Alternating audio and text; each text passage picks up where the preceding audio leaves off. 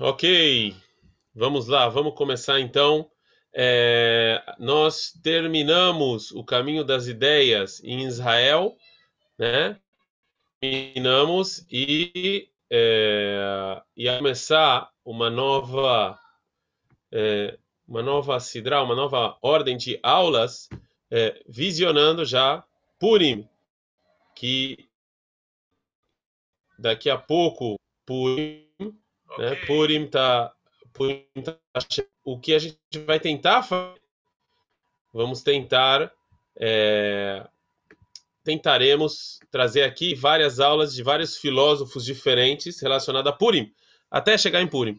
E o primeiro que eu escolhi, obviamente, foi o Rav Kuk, né? A gente vai tentar ver outros, mas eu escolhi o Rav Kuk e eu escolhi um, eu já eu já meio que me arrependi depois de ter escolhido. Por quê? Porque eu escolhi um um é, uma coisa muito pequena que o Rav Kuk escreveu e que muita e pouca gente conhece, pouca gente sabe. E eu achei que que isso ia é, que ia ser rapidinho, a gente ia estudar rapidinho, mas aí eu vi que a coisa foi tomando outras proporções. Pode ser que no final até Purim a gente só estude só estude isso, porque é, é verdade que em termos de tamanho é pequeno, não é muito grande, mas é bem difícil de entender. Por que, que é bem difícil de entender? E onde está esse artigo do Rav Kuk relacionado a Purim? É, o Rav Kuk tem um. Não, ele não escreveu, mas tem um Sidur chamado Latareia, que é um Sidur que compilaram as explicações do Rav para a reza e colocaram nesse Sidur, né? Então, chamado Latareia. E lá ele tem um, uma, um mamar muito pequenininho sobre Purim. Eu vou deixar nos, nos, é, na descrição desse vídeo, eu vou fazer um copy-paste depois desse mamar, e aí todo mundo vai poder acompanhar, quem quiser acompanhar, óbvio que está em hebraico, né? E o nome desse, desse mamar, o nome desse mamar pequeno que tem lá no Olatareia é Mahatzadei Hakla. Mahatzadei Hakla. A gente já vai explicar o que é isso daqui a pouco. E aí, só que qual é o grande problema? Por que, que ele não é muito estudado? Por que, que esse, esse, esse escrito do Rav Kuk de Purim não é muito estudado? Porque ele está cheio de conceitos da Kabbalah. Opa, vamos estudar aqui Kabbalah, né? O pessoal aqui vai ficar feliz, que, mas não é a Kabbalah do sustento e nem a Kabbalah do, é, da felicidade. Aqui nós vamos estudar Kabbalah, Kabbalah, é, Kabbalah Zoar mesmo, Zoar na veia. E é difícil, vai ser difícil explicar, mas tem uma mensagem de Purim muito bacana. Como é que o Rav Kuk como é que ele vê Purim? Como é, qual que é a visão do Rav Kuk de Purim? E vamos lá, então. A gente vai ter que explicar um monte de conceito cabalístico aqui. Vamos tentar. Eu acho que vale a pena. No máximo, se muito difícil, é, não assiste o vídeo. Mas no início, deixem aí sua curtida, já curtam o vídeo, o vídeo assinem o canal. Então vamos começar. Né? Vamos começar e vocês já vão descobrir por que, que tem esse nome estranho. Por que, que esse artigo tem esse nome muito estranho. Ele é pequenininho. O pessoal que está aí no Zoom tem a, o artigo em mãos. O pessoal do YouTube, eu vou colocar nos comentários, na descrição desse vídeo, eu vou colocar o artigo, vocês vão poder acompanhar quem quiser. Mas é um hebraico assim bem difícil e muito conceito de Kabbalah. Mas é uma mensagem muito bacana relacionada a Purim, tá bom? Então vamos começar. Fala Rav Kuk o seguinte. É, vocês estão acompanhando aí no Zoom? Espero que sim. Está Megillah e Megillah Tester. A gente sabe que no Tanakh, na Bíblia, ela é dividida em três, né? Torá, Nevim e Ktuvim. E no Ktuvim, nos escritos, a gente tem cinco Megilot. Cinco Megilot. Né? Que são Shira Shirim, Huti, Eicha, Koelet e Esther. Né? Agora, diz o Rav Kuk, quando, é, quando qualquer pessoa no mundo judaico fala Megillah sem discriminar qual Megillah ele está falando. Megillah. A gente sabe que ele está falando da história de Esther. Megillah Aliás, para as pessoas que estão nos assistindo, ou o pessoal que está no Zoom, óbvio que tem que ter um conhecimento mínimo de Megillah Esther para entender o que o Rav vai falar, né? Porque se não tem esse conhecimento mínimo, não vão entender nada. Então, quem não tem esse conhecimento mínimo, saia do Zoom e vai ler. E o pessoal que está assistindo, dá pause, vai ler, depois volta. Bom, então, quando qualquer um fala Megillah sem discriminar qual das cinco, é Esther, é Megillah Esther. Por quê? Porque, segundo Rav Kuk, só ela é, vem da. Só ela tem o, o, toda o significado da palavra Megillah é só Esther. Agora, Megillah em hebraico é muito parecido com a palavra Megalê. Megalê é que desvenda segredos, ou Gilui é desvendar segredos. Então, Megalê, Gilui, Gilá, Legalot, tudo isso, e Megillah, tudo isso tem a mesma raiz, que o significado é você revelar segredos. Né? É isso que, então, Megillah Esther, ela, na verdade, ela ela é o contrário do que revelar. Se você olha, se você lê Megillah Esther, você vê que não tem o nome de Deus. A princípio parece uma história muito estranha, nada religioso. Não é só que não tem o nome de Deus em Esther, também a história é uma história meio boba, assim, não tem nada de religioso. Então, e mesmo assim ela está no Tanakh, e mesmo assim ela está na Bíblia. Então, provavelmente, para a gente entender a história de Esther, a gente precisa legalot. A gente precisa tentar desvendar e descobrir esses segredos. Agora vem, na continuação do artigo, por que, que o artigo tem esse nome. Fala o seguinte: Mechatzadei Hakla Nikraim Balei Sod. No Zoar, quando o Zoar se refere a pessoas especiais que conseguem desvendar segredos, ou seja, segredos cabalísticos, né? Existe uma expressão que o Zoar, em vários lugares, se refere a essas pessoas que eles é, revelam segredos. O nome dessas pessoas são os Mehatzadei Hakla. Em hebraico, isso está em aramaico, né? mas em hebraico isso significa Kotzrei Asadeh. Kotzrei Asadeh são as pessoas que vão lá no campo e eles ficam cortando os espinhos, cortando o que tem no campo. Né? Assim o Zohar se refere de pessoas que revelam segredos. Por quê? Os segredos da Torá são coisas profundas que no, no campo você não consegue. Então é necessário um trabalho, é necessário um trabalho de pessoas que vão cortar o campo para mostrar o que está embaixo da terra. Por isso que o Zohar usa essa expressão para falar que é, essas são as pessoas que mostram, que desvendam os segredos do mundo. Né? Então a Megillah, que tem segredos dentro dela, também precisa desses cortadores do campo, né? Dessas pessoas especiais que vão conseguir. Se você lê a Megillah igual o campo, você olha o campo cheio de espinhos, você não consegue ver a terra. Você tem que cortar o campo para você conseguir ver. Assim também a Megillah.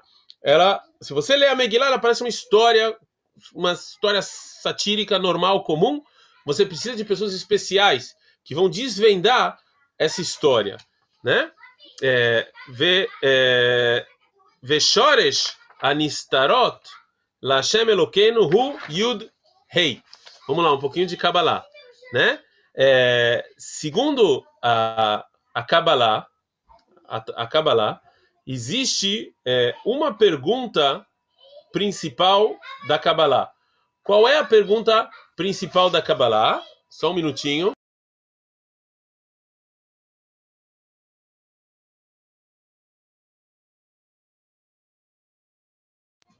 Qual é, a, qual é a pergunta principal?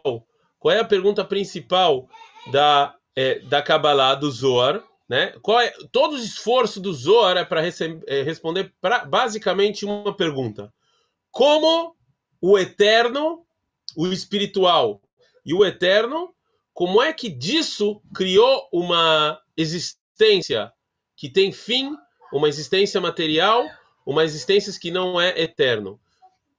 90% do Zohar, 90% da Kabbalah é, é, é, tentar responder essa pergunta, ok? Ou seja, como do eterno, do que não tem final, do que é espiritual, como é que a gente tem um mundo que ele tem fim e que ele é material? Essa é a pergunta básica do Zohar. É sobre isso que o Zohar vai falar. É sobre isso que a Kabbalah vai falar. O eterno, como ele vira é, final, algo que tem fim, e o espiritual, como é que ele vira material? A, a propósito, essa não era só uma pergunta do Zohar. vários filósofos, como Platão e Aristóteles, também essa era uma das perguntas que eles mais tinham. Qual, qual é a relação entre o espiritual e o material?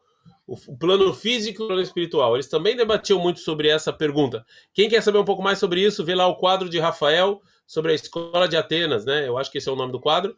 Ele, ele fala um pouco sobre isso. Muito bacana esse quadro. Mas de qualquer maneira, aqui no, no nosso caso aqui que a gente está falando, é, é essa é a pergunta básica do Zohar.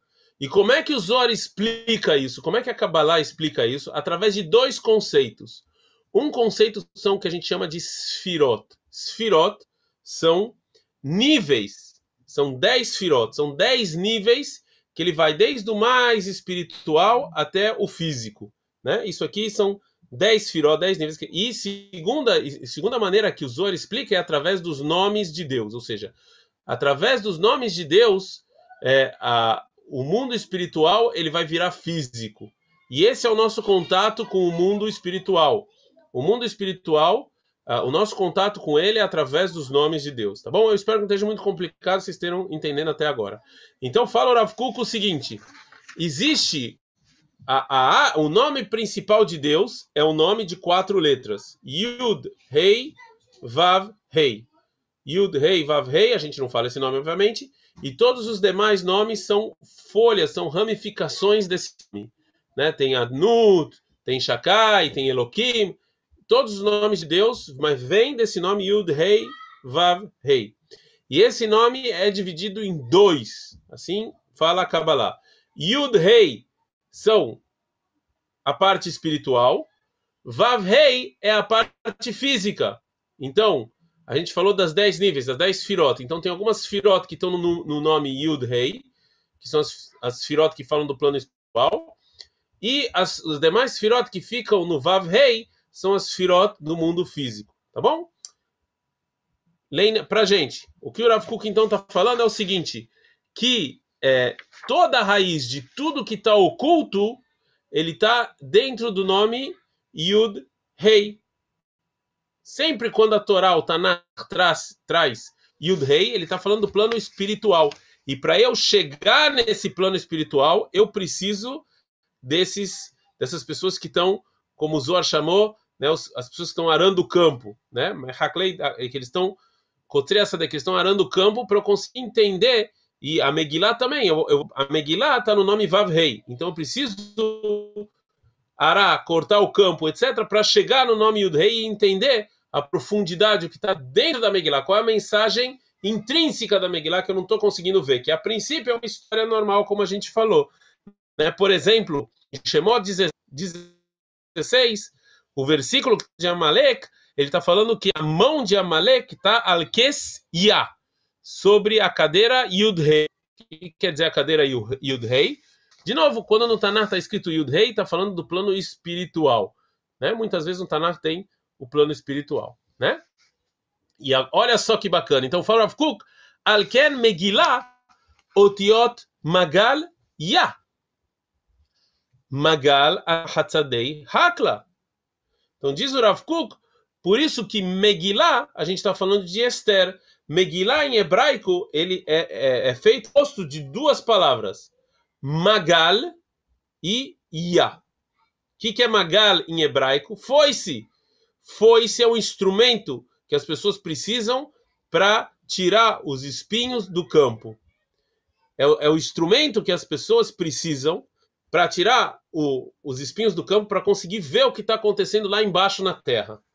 A gente já falou que essas que as pessoas que que revelam, que desvendam os segredos desse mundo são chamadas de pessoas que trabalham no campo.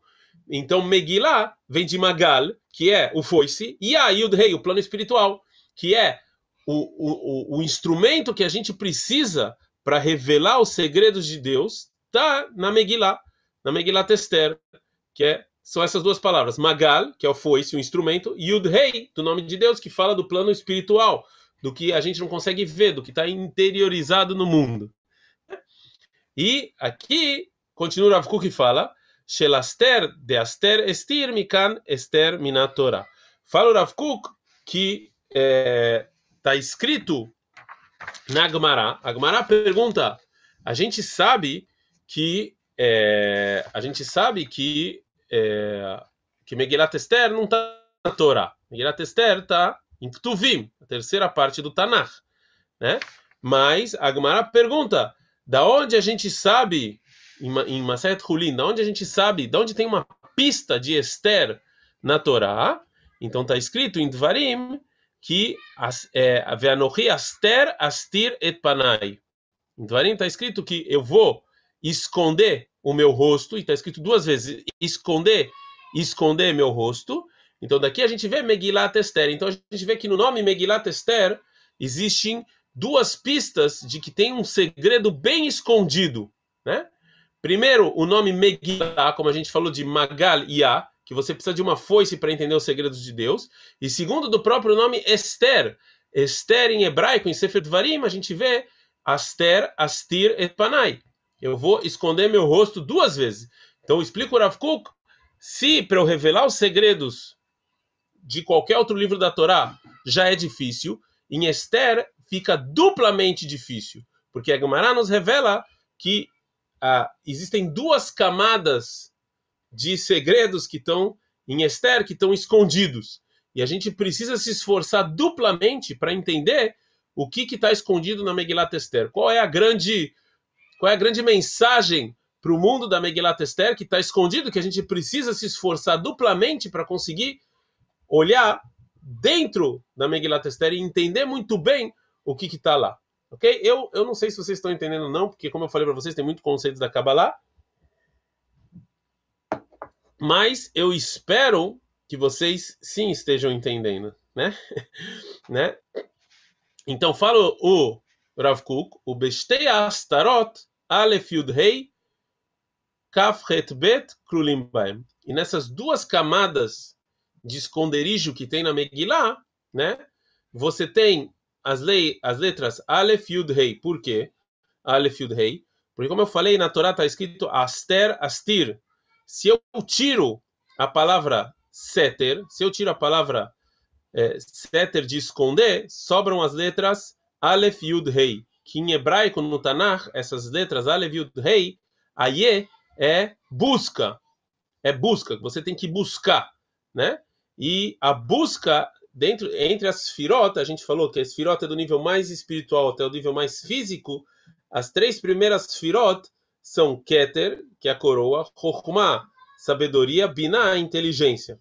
São as três uh, mais difíceis que tem, né? Ou seja, você tem que buscar e buscar muito para você conseguir chegar nesse mundo é, espiritual, né? Então, resumo até aqui, essas três letras, Aleph, Yud, Rei, são vem dos dois esconderijos que a gente viu que tem na Megilat Esther e tem a ver com as firot mais espirituais, né? Ou seja, eu tenho eu tenho que fazer um esforço, culho, para conseguir é, entender os segredos da Megilat Esther, que quando eu olho a olhos nu, parece uma historinha boba. Ah, tinha uma princesa lá que o rei Man quis matar os judeus e ganhamos. Ei, parabéns.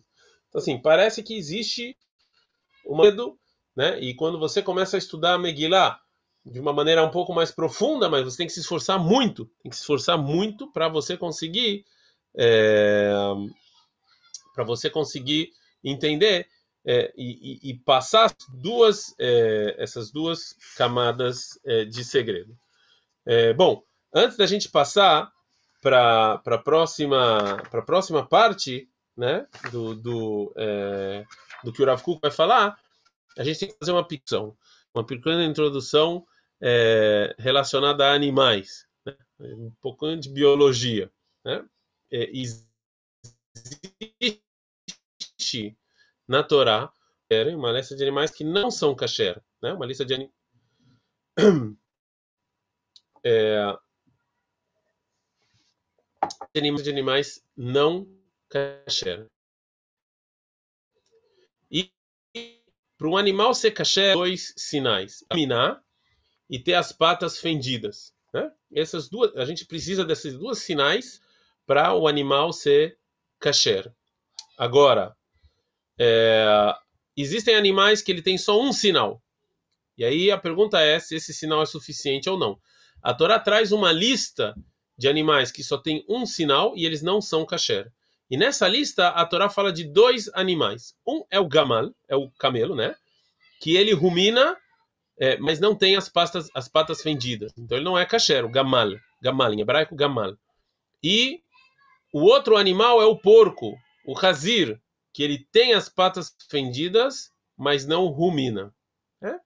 Então vamos ver que esse, é, essa, é, esse existe um sinal que ele é interior, ou seja, o interior dele é puro, que ele rumina, mas o exterior das fendidas. Enquanto aqui ele, ah, tá vendo aqui, eu sou puro, mas o interior não é, que é o caso do porco. Segunda introdução, Megillah, Megillah, que é Magalia, como a gente falou, fosse para procurar o profundo tem as mesmas letras de Gamal, que é camelo, que ele rumina e não tem as patas fendidas, né?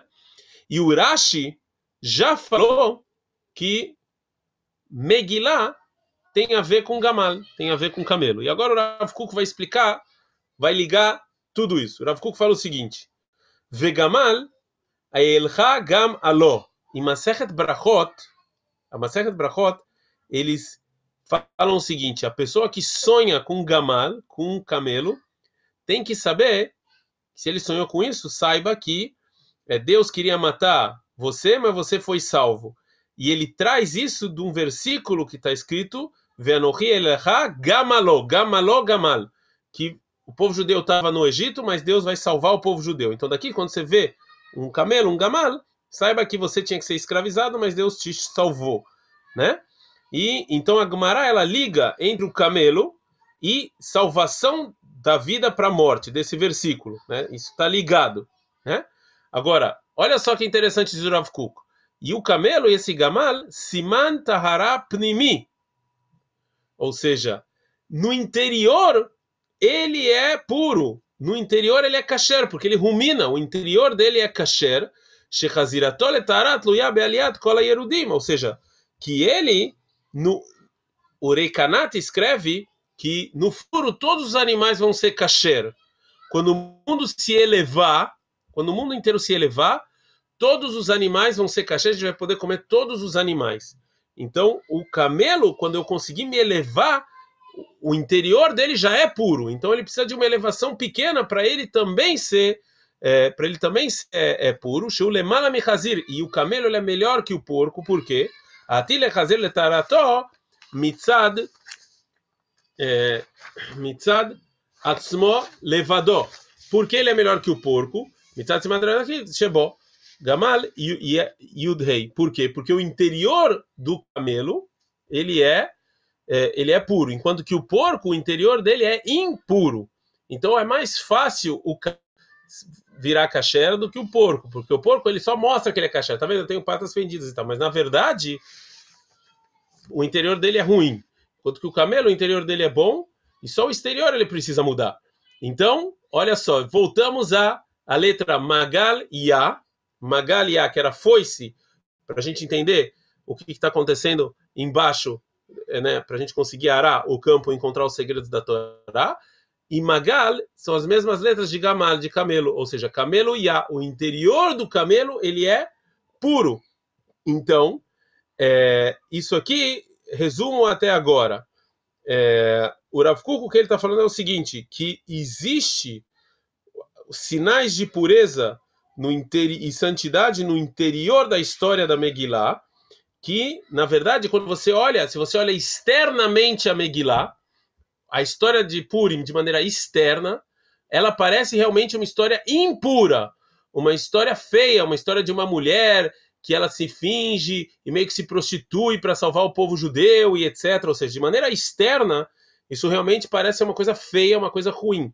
Mas ela é que nem o camelo, que quando você interioriza isso, você vê que ela tem santidade, né? E, e o que a gente tem que fazer é, ou seja, que a Megillah vem, vem falar dessa raiz pura e boa e ilumina que vai salvar os judeus da morte, né? Da morte certa para salvação como isso a gente inclusive fala na Brahá da Megillah. A gente fala na Brahá da Megillah, Ameshalem Gmul Ekoloivei. Gmul de Gamal. A gente, inclusive, na, na, na Brachá, a gente fala isso. Resumo. Se você lê a Megillah de maneira externa, só olhando, sem, sem se aprofundar muito, parece uma história impura, que nem o camelo, né? Que ele é impuro por, por fora. É uma mulher que meio que se, sei lá, seduz um rei aí para salvar os judeus, é uma história meio estranha, né? Mas igual o camelo, quando você tem a foice, que são os utensílios corretos para você desvendar os segredos da Megillah, do Yud Rei, você vai chegar em mundos espirituais muito grandes e vai entender por que, que a história da Megillah realmente, na verdade, ela é pura na sua raiz e ela tem muita luz contida lá, né? Então tem que, mas para isso você precisa dos utensílios corretos para você poder é, chegar nisso. Bom, como eu falei para vocês aqui, nós estamos estudando aí Kabbalah e é realmente é, é, eu espero que vocês tenham entendido até agora. Essa é a primeira parte desse Mamar, que ele não é muito longo. É, vamos ver se a gente consegue terminar ele em alguns dias. É, se Deus quiser, amanhã a gente vai continuar. Vamos ver aí a audiência se aumenta ou diminui. A gente vê se dá, se rola estudar aqui. A gente, se Deus quiser, continua é, dessa parte que a gente parou. Tá bom, pessoal do Zoom fica. Os nossos telespectadores, beijo do Kotel. Esse Kotel aqui, ó. E o pessoal que tá aí fica. Até amanhã, se Deus quiser. Adkan.